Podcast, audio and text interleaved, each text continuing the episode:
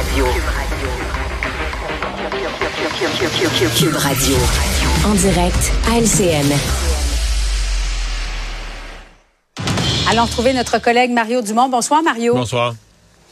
Il aurait dû avoir avec nous Philippe Vincent Foisy, mais il n'y a pas d'électricité chez lui. Alors, il n'y en a pas chez nous non plus.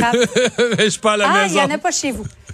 Ben, il y en a près de 700 000. Je vais juste regarder le dernier bilan, mais on était à 660 Ça monte vite, vite, vite. Là. Ça monte de 100 000 à l'heure. là. Effectivement, 676 000 au moment où on se parle. On a commencé le bulletin à 17 heures. On était aux alentours de 600 000. En tout cas, c'est toute une journée pour nommer un président un PDG intérimaire chez Hydro-Québec. Mario, en passant. Ouais, ouais, j'aime pas bien ça. on parle du PDG d'Hydro-Québec. Ah Non, moi je, il y avait, tu sais, le départ de Sophie Brochu, ça a comme mal passé parce que, tu sais, une impression d'instabilité. Puis là, ben, d'être pas capable trois mois plus tard d'avoir quelqu'un, de faire une nomination permanente.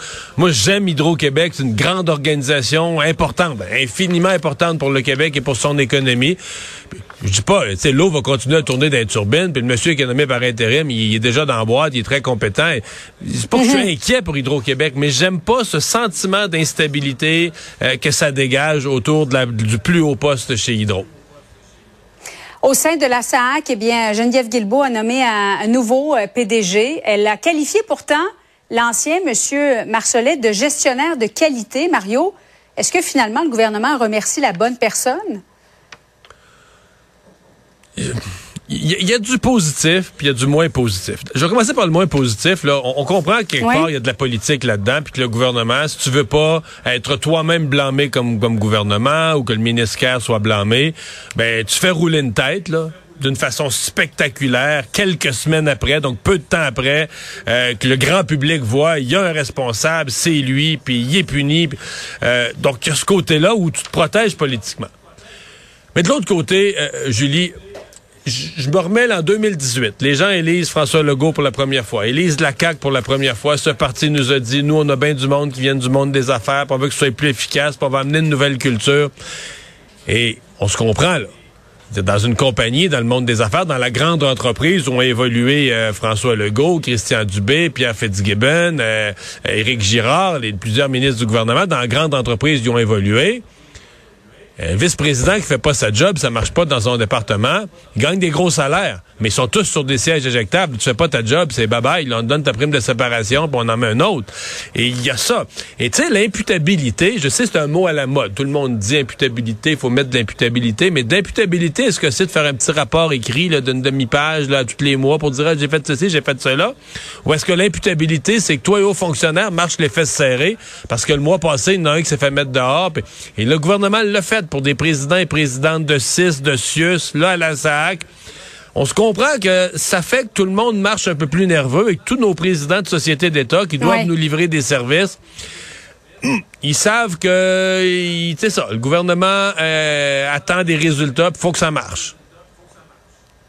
Euh, une histoire euh, de, de Cogeco nouvelle en début de semaine où il y avait deux écoles secondaires à Laval qui permettaient l'ouverture temporaire de locaux pour permettre à, à des élèves de confession musulmane de, de prier.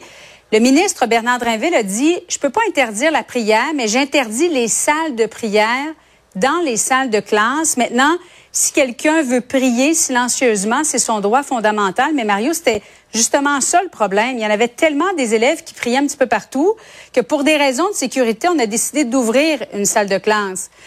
Est-ce qu'on va vraiment régler le problème avec l'intervention de Bernard Drinville? Ben, D'abord, c'est une intervention de toute l'Assemblée nationale parce qu'il y a une motion qui a été élue, Oui. c'est le Parti québécois qui a fait pression. Ben, les écoles sont laïques, là. on comprend que ça peut pas devenir des lieux de culte. Ça, soyons clairs. Moi, personnellement, ce que je veux- ce que je voyais ou ce que je verrais ou ce que j'envisageais comme euh, la, la- la piste de solution, c'est de faire comme la prière à l'Assemblée nationale. La prière à l'Assemblée nationale n'existe plus. Elle a été remplacée par un moment de recueillement. Hein? Elle a été remplacée par un moment de recueillement. Donc là, chaque député a le droit de prier selon sa religion, ou de se recueillir, ou de se calmer, ou de respirer, ou, ou de méditer. Et donc, tu peux avoir un local où tu peux méditer si t'es athée, ou réfléchir, euh, ou prier, euh, quelle que soit la religion. La seule affaire, tu peux pas commencer à dire, ben là, il est réservé à une telle religion. Puis là, les gens de cette religion-là disent, ah, ben nous, euh, les femmes peuvent pas rentrer. Ben non, non, non, non, non, non. C'est, ça doit être ouvert. Si c'est un local de, de, de recueillement, il doit être ouvert à tous à tous, dans tous les sens, aux hommes, aux femmes, aux homosexuels, de tout ouvert à tout le monde. C'est ça, c'est respecter le principe de la laïcité. Euh, là, je sens quand même, parce qu'il y a eu un petit peu d'hypocrisie, je pense, les écoles qui ont fait ça ont dit, mais c'est un local de recueillement, mais les témoignages des élèves disaient, ben non, c'est pas ça pantoute, les filles peuvent pas rentrer. Donc, il y a eu, mm-hmm. il y a eu euh, certains mensonges. Oui.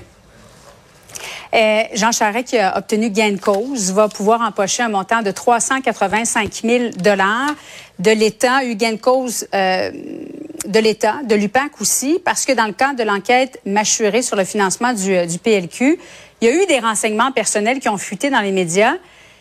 Maintenant, Mario, les fuites, qui est responsable des fuites? Est-ce que nous, on va finir par le savoir? Qui sont les responsables? C'est une bonne question, ça. Ça fait quatre ans et demi, ceci, il y a une... Parce que, Oui. Reprenons du début.